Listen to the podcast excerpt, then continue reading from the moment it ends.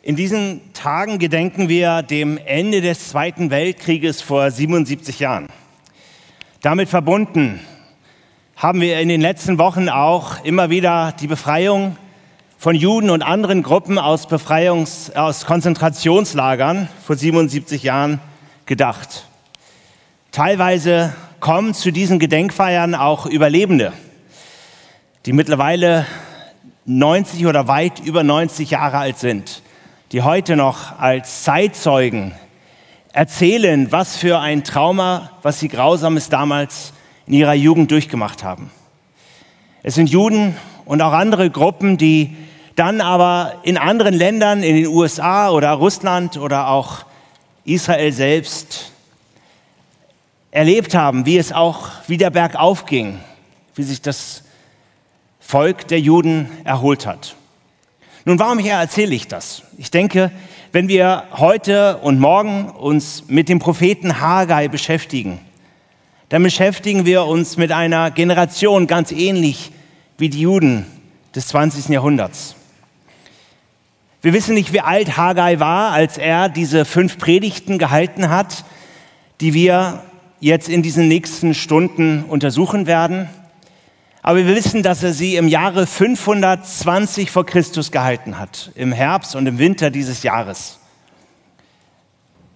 Wenn Haggai zu der Zeit schon 70 Jahre alt war, dann war er selbst Zeitzeuger der Zerstörung Jerusalems vor 66 Jahren damals, in 586 vor Christus, ist Jerusalem zerstört worden. Und in einer dritten Deportation sind die Juden von Jerusalem und den umliegenden Dörfern nach Babylon in die Gefangenschaft gegangen. Diese Generation hatte Gefangenschaft, Mord und Totschlag, Verhungerung, Pest und viele, viele furchtbare, traumatisierende Dinge erfahren. Wir wissen nicht, ob er das nur, ob, ob, ob Haggai das persönlich erfahren hat oder ob er es von der letzten Generation, ähm, von seinen Vätern, von seinen Onkeln und Tanten gehört hat. Mittlerweile war jetzt 18 Jahre zuvor, also im Jahre 538, etwas Wunderbares passiert. Es ging jetzt wieder auf mit dem Volk Israel, mit den Juden, denn 538 sind sie zurückgekehrt aus der babylonischen Gefangenschaft, als der Perserkönig Kyros, über den wir auch gleich noch sprechen werden, einen Dekret erlassen hat, der es den Juden erlaubte, in ihre Heimat zurückzukehren. Und das ist auf jeden Fall etwas, was Haggai persönlich erlebt hat, wie er aus dem babylonischen Exil jetzt zurückgekommen ist nach Jerusalem, nach Juda. Ein Jahr später, also 537, wurde aufgrund dieses Dekret von Kyros dann auch es ermöglicht, dass der Grundstein des Tempels wieder neu gelegt wurde. Wir werden jetzt in diesen, bei der Betrachtung des Buches Haggai lesen, wie dieser Tempelbau ins Stocken gekommen ist und dann auch weitergeht. Es waren mittlerweile circa 34, 43.000 Juden aus der babylonischen Gefangenschaft zurückgekommen nach Jerusalem und den umliegenden Dörfern. Und dort haben sie sich wieder eine neue Existenz in ihrer alten Heimat aufgebaut. Wir sehen also, Haggai und seine Generation war ein Mensch, der das Trauma des Gerichtes Gottes erlebt hat, gleichzeitig aber auch erlebt hat, wie Gott seine Verheißungen des Heils und der Rückführung des Volkes in das verheißene Land erfüllt hat. Ja, Haggai hat am eigenen Leibe erfahren, wie Gott seine prophetischen Worte erfüllt. In seinen Lebzeiten sind Prophetien von den letzten 250 Jahren in Erfüllung gegangen. Und ich glaube, das macht gerade Haggai und auch seine Generation so interessant für uns zu überlegen, was ist die Bedeutung der Propheten des Alten Testamentes. Denn ich bin überzeugt, dass dieselbe Bedeutung, die diese prophetischen Worte für Haggai und seine Generation hatten, dass sie dieselbe Bedeutung auch noch für uns heute haben.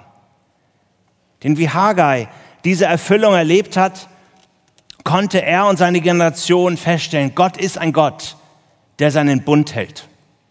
Gott ist ein Gott, der sein Wort hält. Gott ist der souveräne Gott der Geschichte.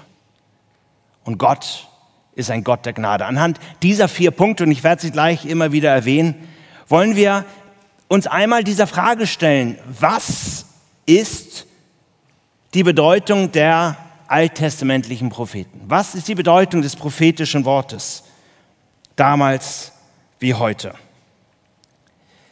Und wir wollen bei jedem dieser Punkte auch in der Anwendung auf das Thema unserer Konferenz zu sprechen kommen. Nachfolge mit ungeteiltem Herzen.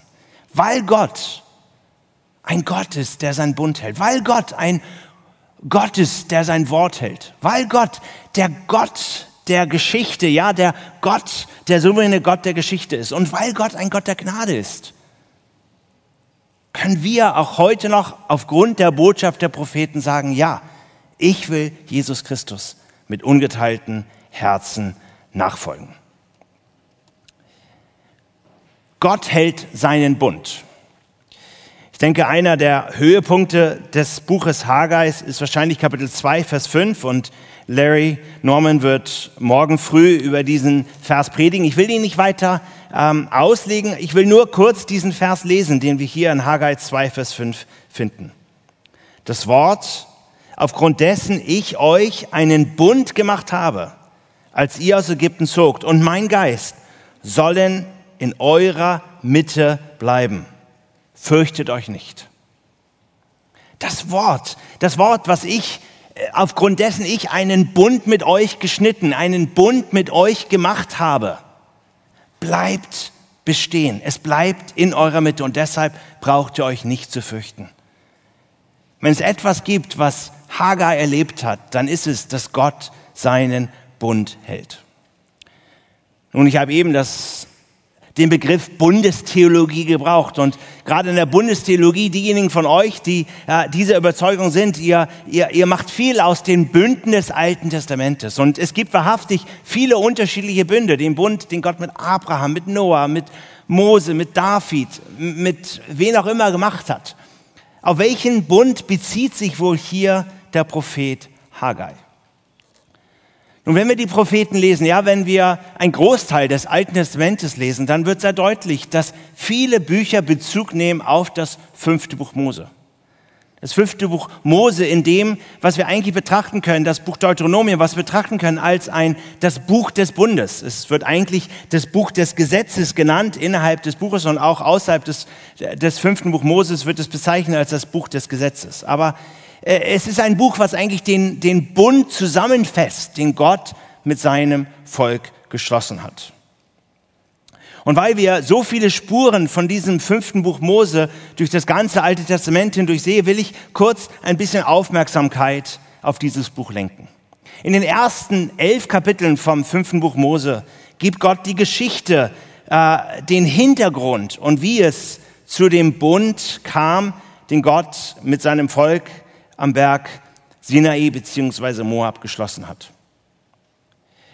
Und dann in den Kapiteln 12 bis 26 des fünften Buch Moses finden wir ungefähr 60 Gebote, die Gott seinem Volk gibt, wo er sagt, okay, wir gehen diesen Bund ein und diese 60 Gebote sind ein Beispiel von eurer, dafür, was ich von euch als meine Bundespartner verlange. Ja, diese Gebote äh, beschreiben also die Bundesverpflichtung, unter der das Volk Israel stand.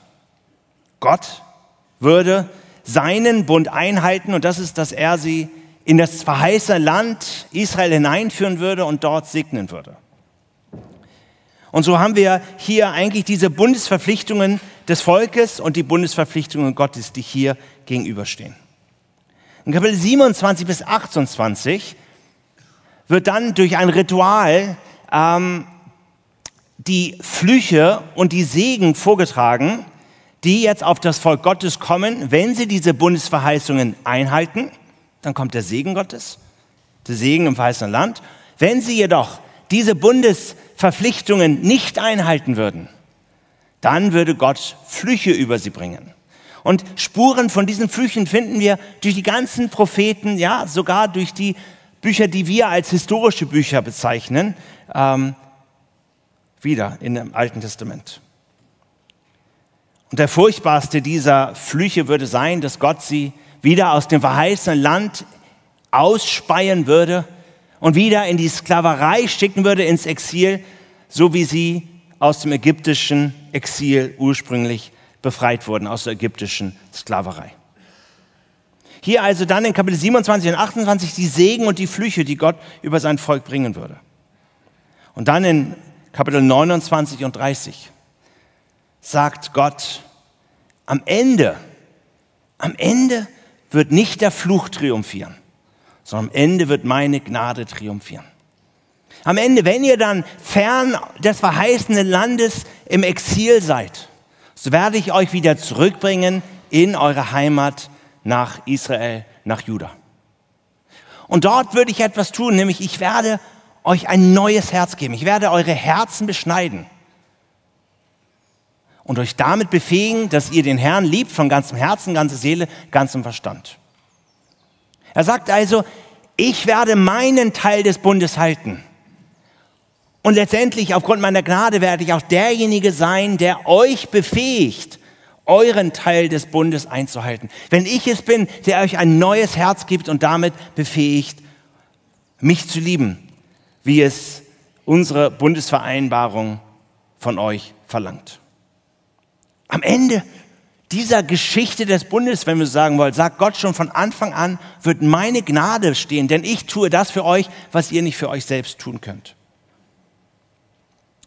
Und dann auf Kapitel 30 folgen noch Kapitel 31 und 32. In Kapitel 31 wird das Niederschreiben eines Liedes vorbereitet und angekündigt. Genaue Anweisungen gegeben, wie dieses Lied aufbewahrt werden soll und immer wieder herausgeholt werden soll in der Geschichte Israels und vorgetragen werden soll. Und dann in Kapitel 32 finden wir dieses sogenannte Lied des Moses. In diesem Lied geht Gott mit seinem Volk ins Gericht. Wir können dieses Lied auch überschreiben mit, habe ich es euch nicht gesagt? Habe ich es euch nicht gesagt? Es, ist, es war unvorhersehbar, es war vorhersehbar, dass ihr wieder im Exil landen würdet. Und Gott stellt hier in diesem Lied seine Treue der Untreue seines Volkes gegenüber.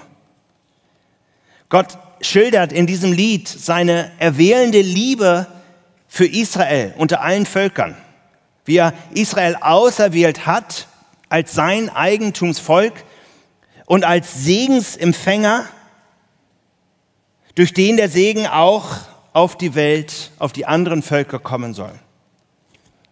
Aber dann beschreibt dieses Lied weiter, wie das Volk gegen Gott rebelliert, wie es Gott zur Eifersucht reizt, weil es sich nicht Göttern zuwendet.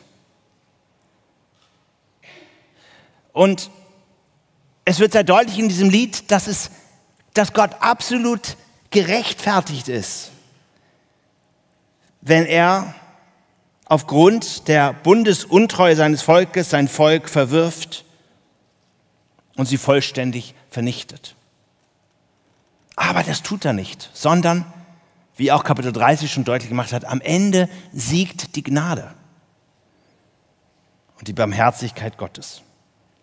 Und dann abschließend in diesem Lied macht Gott deutlich, dass er die Völker, die er zuerst gebraucht hat, um das Gericht, die Flüche über Israel und Juda zu bringen, dass er diese Völker aufgrund ihres Götzendienstes, aufgrund ihrer Hochnäsigkeit vor Gott jetzt auch ins Gericht bringen wird. Dass er sie richten wird und dafür richten wird, und vergelten wird, was sie Israel und dem Land Gottes angetan haben. Liebe Geschwister, darf ich einmal sagen, das, was wir jetzt in dieser gesamten Geschichte des Bundes in dem fünften Buch Mose gelesen haben, ist eigentlich im Kern die Geschichte vom Buch Josua bis zum Buch Offenbarung.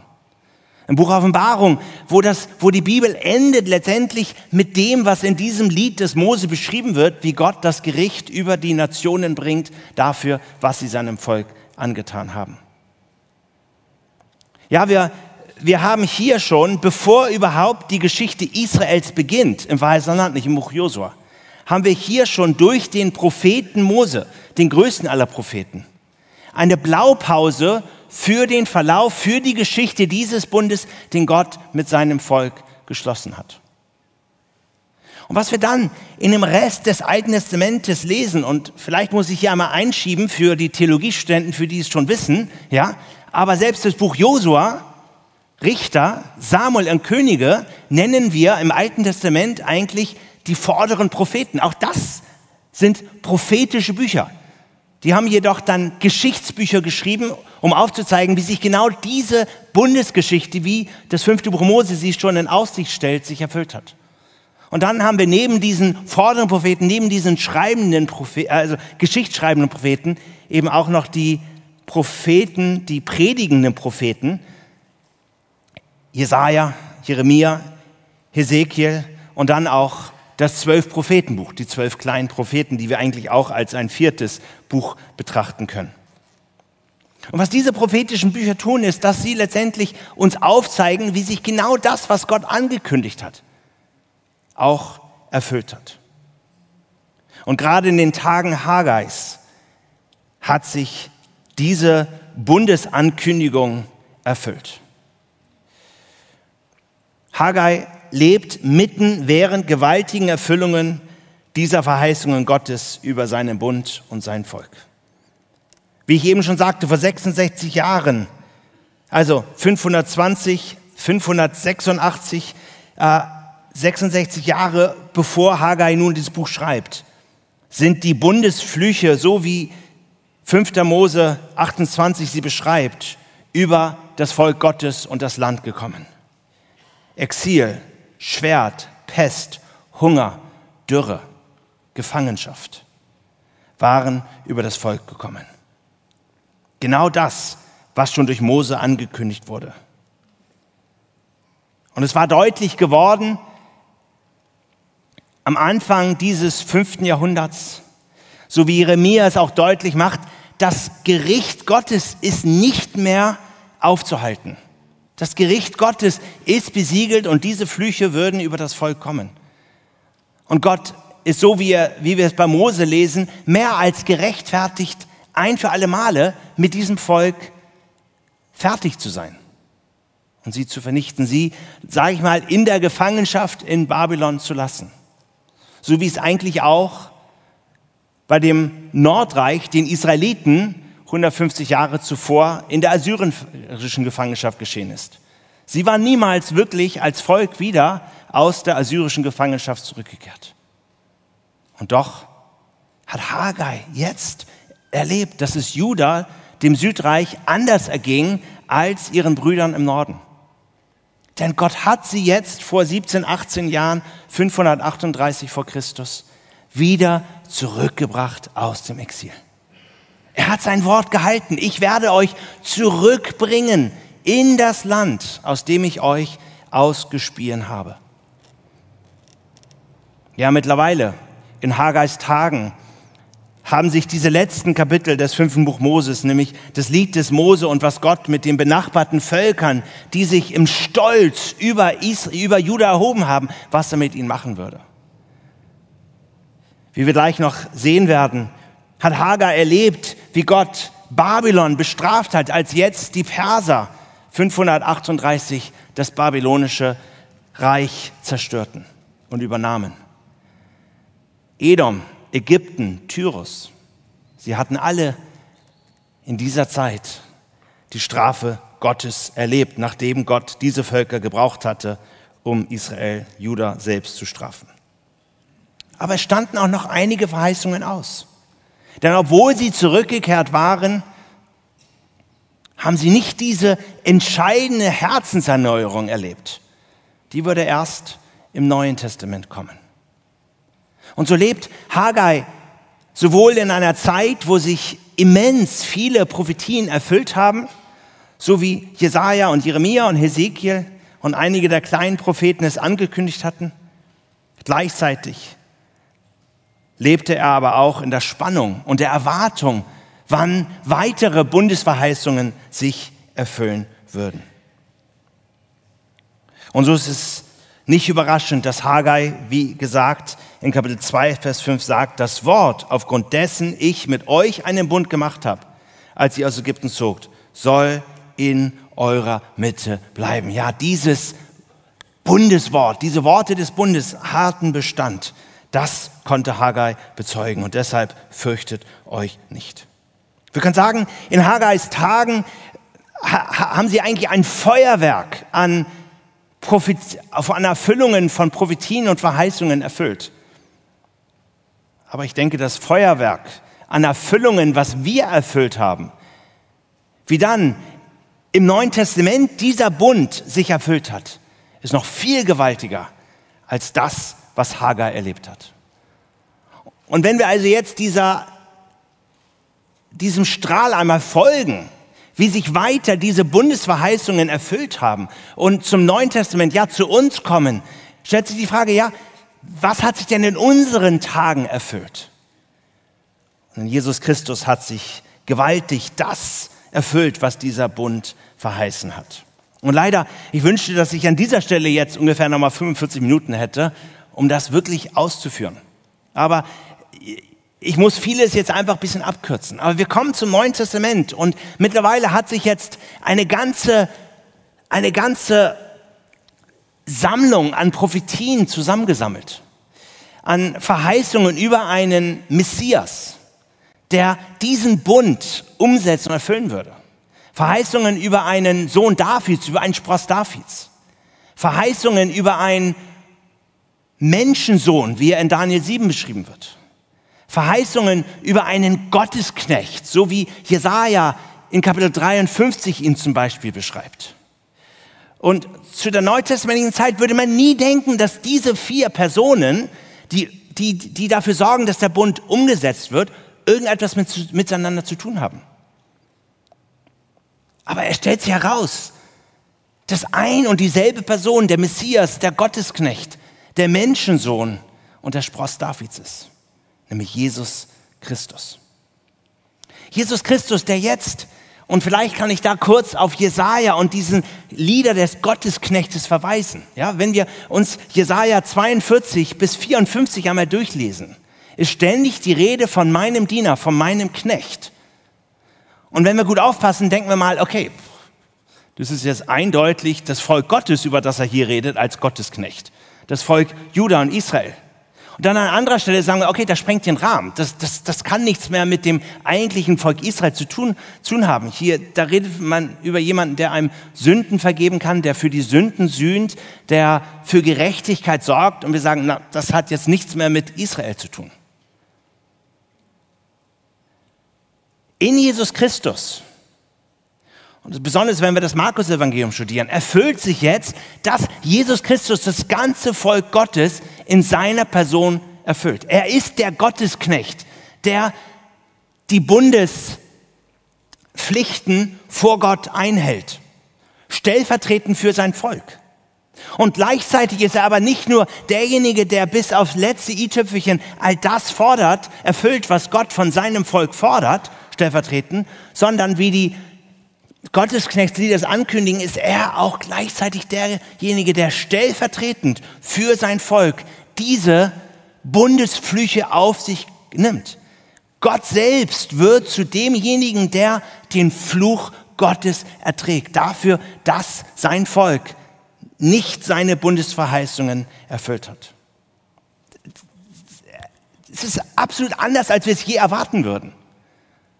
Und so sehen wir, dass in Jesus Christus, in der Person Jesus Christus, jetzt das Volk Gottes gerecht gesprochen wird.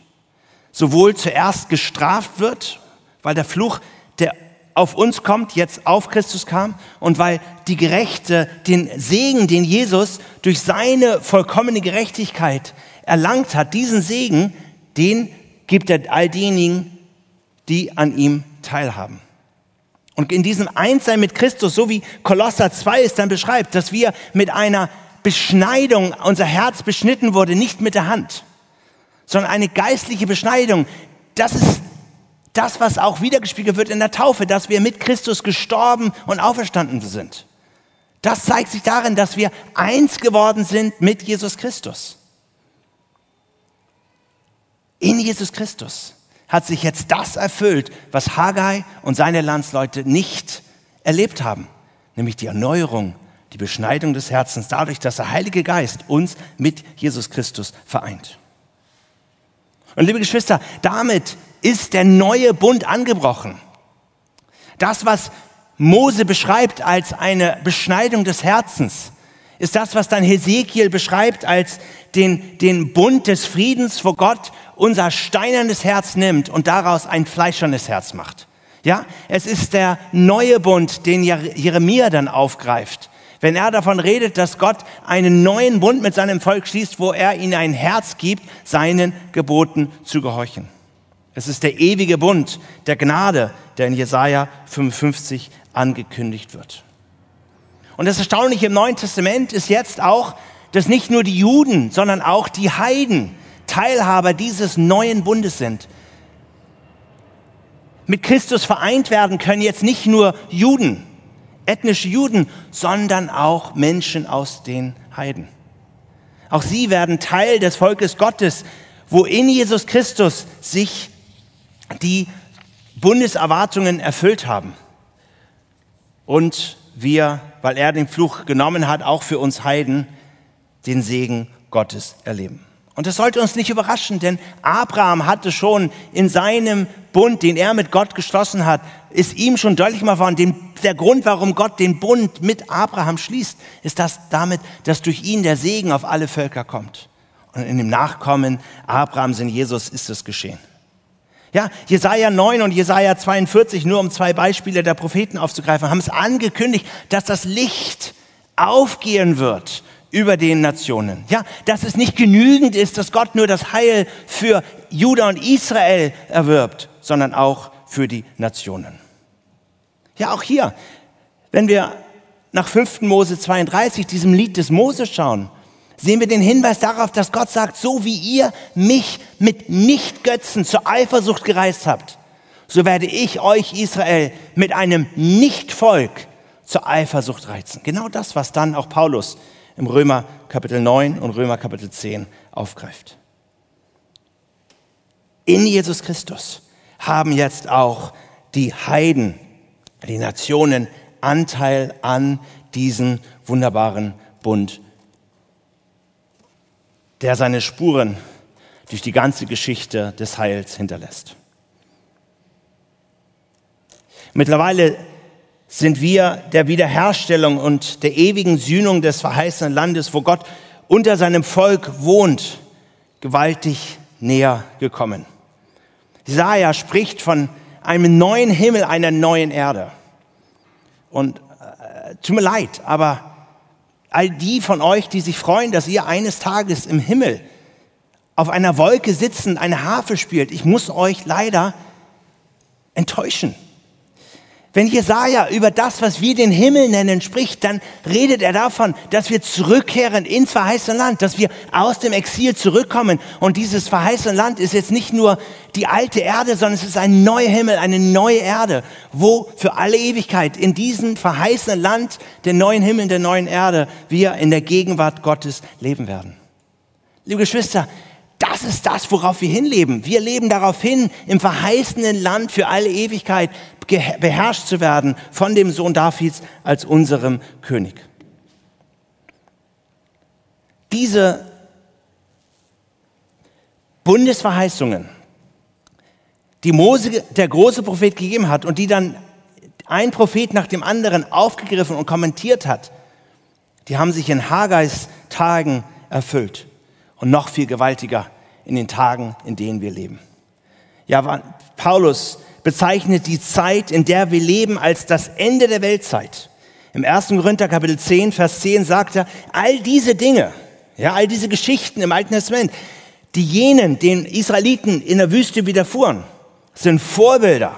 Und sie wurden zur Warnung für uns aufgeschrieben, auf die das Ende der Weltzeiten gekommen ist. Die alttestamentlichen Forderungen Propheten, also diese geschichtsschreibenden Propheten, sie haben ihre Geschichten aufgeschrieben für uns, die wir jetzt am Ende der Weltzeit leben, damit diese Geschichten eine Warnung für uns sind, dass wir ganz und gar mit ungeteiltem Herzen diesen neuen Bund an dem wir jetzt Teilhaber geworden sind, ausleben. Wir leben am Ende der Weltzeiten. Liebe Geschwister, das ist die Basis dafür, dass wir mit ungeteiltem Herzen überhaupt in der Nachfolge Jesus nachfolgen. Es ist, dass er in Christus wir ein neues Herz haben. Und durch den Heiligen Geist werden wir immer tiefer hineingeführt in dieses Geheimnis des in Christus Leben. Und das ist der Weg in eine ungeteilte Nachfolge. Gott hält seinen Bund. Das machen die Propheten damals und heute deutlich. Aber die Botschaft der Propheten für uns hält auch noch, äh, dauert noch an, auch heute noch weil Gott nicht nur seinen Bund hält, sondern auch sein Wort hält. In den Tagen Hagais haben Hagai und seine Landsleute gewaltige Verheißungen und Versprechen Gottes erfüllt. Und ich will einfach nur mal zwei aufgreifen.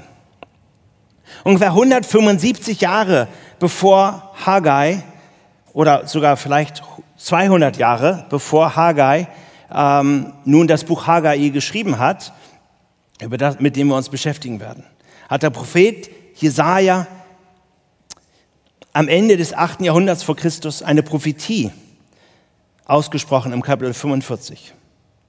Jesaja schrieb damals, ungefähr 720 vor Christus, so spricht der Herr zu Kyros, seinem Gesalbten, seinem Messias, eins der wenigen Erwähnungen des Wort Messias im Alten Testament, dessen rechte Hand ich ergriffen habe, um Völker vor ihm niederzuwerfen und die Lenden der Könige zu entgürten, um Türen vor ihm zu öffnen und Tore, damit sie nicht geschlossen bleiben. Namentlich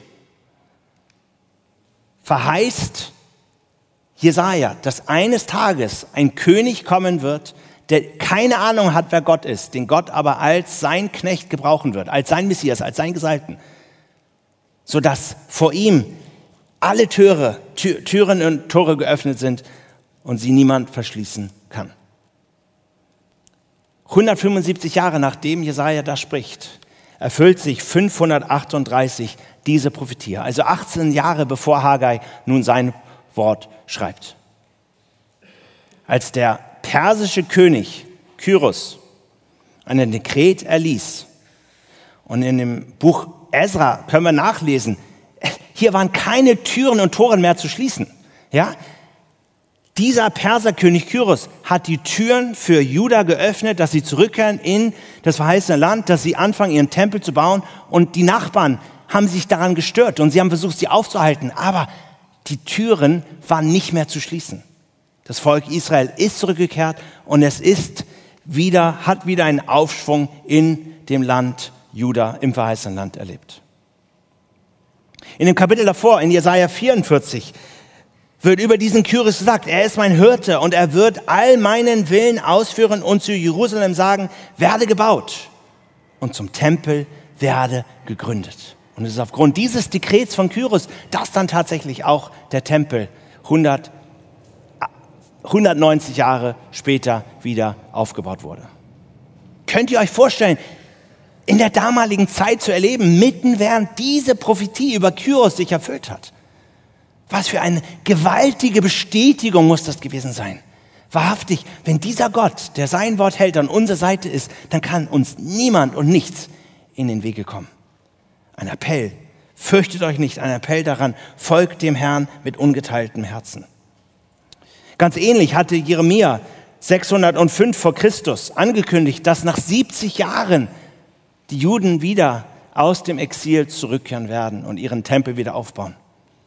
Und wenn wir sagen, okay, die, die erste Deportation war 605 und zurückgekehrt sind sie 538 oder sie haben angefangen zurückzukehren in 538. Das sind wie viele Jahre? Das sind 68 Jahre. Tja, wir können sagen, okay, vielleicht hat der Prophet Jeremia diese 68 aufgerundet auf 70. Aber es ist genau so geschehen, wie Gott es verheißen hat.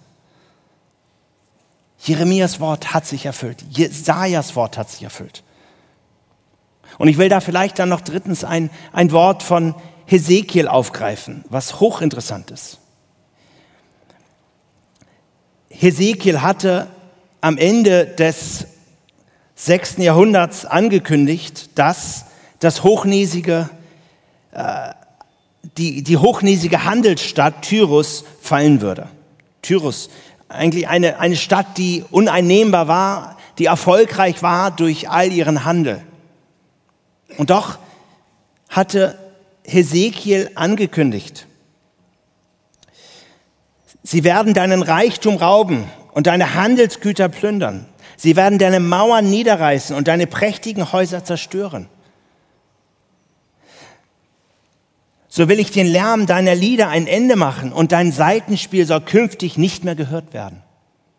Und tatsächlich, als dann 586, 587, 586 Nebukadnezar nicht nur Jerusalem eingenommen hat, ist er auch nach Tyrus gekommen und hat diese Handelsstadt zerstört. Hat die Mauern niedergerissen und hat all dem, all den Liedern, all dem Lärm des Gesangs es verstummen lassen. Es hat sich in Hagais Tagen genau das erfüllt, was Hesekiel angekündigt hat. Aber dann heißt es weiter hier, dass der Prophet Hesekiel auch über Tyrus sagt, und sie werden deine Steine, dein Holz und deinen Schutt ins Wasser werfen. Und tut mir leid, das hat sich nicht in den Tagen Nebukadnezars und der Babylonier erfüllt. Da sind keine Steine ins Wasser geworfen worden. Was ist jetzt los? Und das hat Haggai nicht in seinen eigenen Tagen erlebt, aber 250 Jahre später, als dann Alexander der Große nach Tyrus kam erfuhr er, dass damals als Nebukadnezar einfiel nach Tyrus, die Bewohner von Tyrus all ihre Schätze, all ihre Reichtümer genommen hatten und auf eine kleine Insel ungefähr eine halbe Meile entfernt versteckt haben. Alexander der Große, er kam nach Tyrus und er hat diese ganze Stadt auseinandergenommen, Stein für Stein und hat mit diesen Steinen und diesen Hölzern einen Damm von der eigentlichen Stadt zu dieser Inselfestung gebaut. Und dort hat Alexander der Große jetzt diese Schätze geplündert, die Nikodemus, die Nebukadnezar damals nicht geplündert hat. Und seitdem ist diese Stadt unbewohnt. Ist das faszinierend? So beschreibt Ari Tori das in einem seiner Kommentare. Faszinierend. Gott hält sein Wort. Und ich glaube, wir können hier etwas lernen, wenn wir die Propheten studieren. Es ist nicht immer so, wie wir es erwarten würden. Und es ist vielleicht in Epochen, die wir nicht erwarten würden. Dass Dinge sich vielleicht auf eine Zeit ausgedehnt erfüllen, wo wir denken würden, Gott, das muss alles, weil das in einem Satz steht, muss das alles auf einmal erfüllt sein. Und wir haben es in Jesus in der Erfüllung, wie Jesus eigentlich das Volk Gottes erfüllt und ihre Bundesgeschichte erfüllt, haben wir gesehen, es ist anders gekommen als erwartet. Aber wenn wir zurückschauen und uns die Prophetien anschauen, dann sehen wir, Gott hat Wort für Wort genau seine Verheißung gehalten. Und ich glaube, einige werden vielleicht enttäuscht sein, wenn wir jetzt in diesen nächsten Tagen über den Tempel sprechen und das, was Haggai über den Tempel sagt. Denn es ist anders gekommen, als man es erwartet hätte mit dem, wovon Haggai gesprochen hat, als er sich auf diesen Tempelbau bezogen hat. Ich weiß nicht, wo du in der Nachfolge Jesu heute Nachmittag stehst. Ich weiß nicht, ob du erfüllt bist mit Zweifel und Unglauben. Dann schau auf Gott. Schau auf diesen Gott, der seinen Bund hält. Schau auf diesen Gott, der sein Wort bis ins letzte Detail hält. Das sollte uns Glauben und Zuversicht geben. Vielleicht bist du enttäuscht und resigniert und sagst, hm, Gott hat so viele Dinge verheißen und ich sehe einfach nicht, wie sich das erfüllt in meinem Leben. Warte auf den Herrn. So wie Haggai gewaltig, wenn auch anders als erwartet vielleicht, erlebt hat, Gott hält sein Wort. Und ich denke, ein Grund, warum Gott diese Worte gegeben hat, besonders wenn wir zu dem Propheten Jesaja einmal hinschauen, dann merken wir, Gott hat diesen Bund, hat, hat diese Verheißung gegeben, um unter all den Göttern zu beweisen, er ist der eine wahre Gott. Ja, besonders Jesaja macht deutlich mit dieser Kyros-Prophetie, Gott ist derjenige, der die Vergangenheit kennt, er ist der, der die Gegenwart kennt und er ist der, der die Zukunft kennt und die Zukunft schreibt. Also wendet euch von all den Götzen ab, die hier nicht mithalten, sagt Jesaja. So ist auch die Botschaft, wenn Gott sein Wort hält und er der eine Gott ist, der sein Wort hält. Und das ist die Botschaft der Propheten. Dann wendet auch ihr euch jeglichen Götzendienst ab und sagt, der eine wahre Gott, der eine, dem meine Anbetung gebührt, ist dieser Gott und ihm will ich mit ungeteiltem Herzen nachfolgen. Das ist der Grund, warum die Propheten uns vor Augen führen, wie es Gott ist, der sein Wort hält dass wir ihm mit ungeteiltem Herzen einzig und allein unsere Anbetung schenken. Aber Gott ist nicht nur der Gott, der seinen Bund hält, er ist nicht nur der Gott, der sein Wort hält, er ist auch der Gott der Geschichte.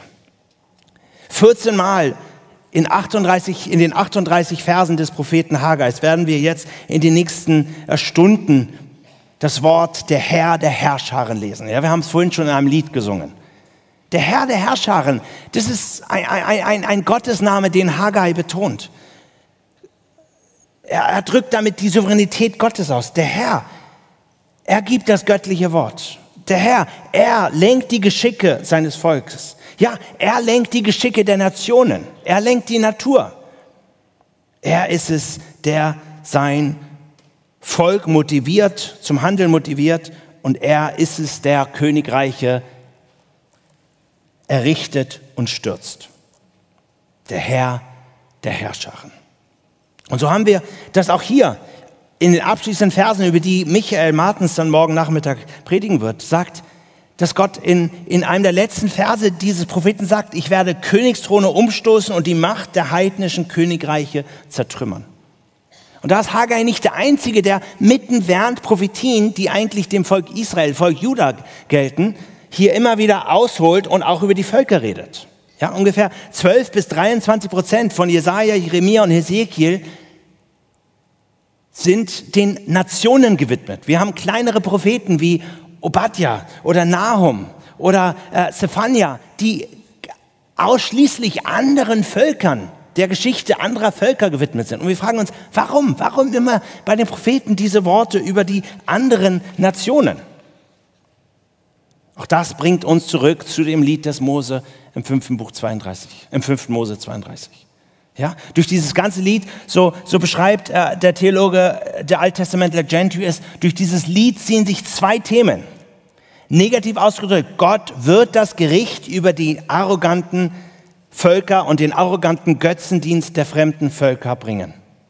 Und positiv ausgedrückt, Gott wird den abrahamischen Bund erfüllen und die Rettung bringen, die dann von dem Volk Gottes auf die ganze Welt ausgehen soll. Und dann fest Gentry zusammen sagt, dieses Lied und die Botschaft der Propheten über die fremden Völker würden dem Volk Gottes großen Trost und Ermutigung bringen. Die Orakel zeigen, dass Jahwe nicht nur Israel, sondern die ganze Welt kontrolliert und regiert. Er ist souverän über alle Völker. Nur Jahwe ist souverän. Er allein bestimmt, was richtig und was falsch ist. Und ich will diesen Worten über die Völker im Alten Testament bei den Propheten einmal Philippa 2 gegenüberstellen. Der Tag wird kommen, wo jedes Knie sich beugen muss und jede Zunge bekennen muss, dass Jesus allein Herr der Herren ist. Jetzt in der Nachfolge Gottes, äh, Nachfolge Jesu, wir sind umgeben von Menschen, die sagen, du spinnst, du spinnst, was machst du hier? Aber liebe Geschwister, wir wissen, wie am, auf der letzten Seite unserer Bibel und Offenbarung die Geschichte dieser Welt enden wird. Wenn wahrhaftig jedes Knie sich beugen muss und jede Zunge bekennen muss, dass Jesus Herr ist. Und so ist diese Botschaft, das, was mit den Völkern geschieht, eine Ermutigung für uns, dass wir ähnlich wie ein Daniel und eine Esther, die absolute Underdogs waren im Alten Testament, dass wir sagen, nein, wir sind auf der Seite des Siegers. Lass die Nationen sagen, was sie wollen. Lass uns ungeteilt dem Herrn nachfolgen, denn wir sind auf der Mannschaft des Siegers. Jesus wird triumphieren und wir werden am Ende mit ihm stehen und mit ihm herrschen. Gott ist der Gott der Geschichte und so können wir mit ungeteiltem Herzen sagen, diesem Gott will ich mein Leben geben, diesem Herrn Jesus will ich nachfolgen. Liebe Geschwister, die Zeit ist zu Ende, aber Ein vierter Punkt, den ich hoffe, es ist deutlich geworden jetzt. Gott ist auch ein Gott der Gnade. Gott immer wieder bei den Propheten sehen wir, dass Gott Geschichten erzählt, wie zum Beispiel die Geschichte in Hesekiel 16, wo, wo das Volk Israel verglichen wird mit einem ausgesetzten, verwahrlosten Mädchen. Was Gott, was, was, was ein König nimmt und zu seiner Braut macht. Sie schön bekleidet, sie königlich und äh, ähm, behandelt. Aber dann haben wir diese Geschichte, wie dieses, diese Königin sich jetzt der sexuellen Promiscuity hingibt und mit unterschiedlichen Liebhabern Unzucht treibt. Und doch, das alles trotz der Großzügigkeit und der Güte des Königs. Und in dieser Geschichte sehen wir den, die klare Parallele zu dem Volk Israel, zu dem Volk äh, Juda, die geistlich Unzucht getrieben haben. Und am Ende dieser Geschichte sagt man, es ist, es ist verständlich, wenn dieser König diese Königin einfach absetzt. Aber am Ende dieser Geschichte, wie in so vielen Bildern und Geschichten und Prophetien, die die Propheten geben, wendet sich der König wieder diesen Mädchen zu und nimmt sie wieder zu sich in Barmherzigkeit, statt sie ganz ihrer eigenen Unzucht auszusetzen. Und was für ein wunderschönes Bild ist das von der Gnade, die wir in Jesus Christus empfangen haben. Lest die Propheten und staunt über die unendliche Treue und Gnade Gottes, die er gemäß seines Bundes mit seinem Volk einhält und umso mehr mit uns. Ja, diese Gnade wird zu einem Katalysator für unsere Nachfolger. Liebe Geschwister, Gott hält seinen Bund. Er befähigt dich, er gibt dir in Christus ein neues Herz, mit dem du ihm ungeteilt folgen kannst. Gott hält sein Wort. Er hat in Jesus Christus jedes Wort und jede Verheißung gehalten. Und du kannst auf Gott schauen und dort Zweifel und Unglauben überwinden und alle Resignationen und alle, was dich vielleicht jetzt momentan noch zurückhält, ihm nachzufolgen. Er ist der Gott der Geschichte, vor dem sich eines Tages alle Knie beugen müssen. Lasst uns ihm nachfolgen. Und er ist ein Gott der Gnade, was uns tagtäglich beflügelt, ihm mit ungeteilten Herzen nachzufolgen. Amen.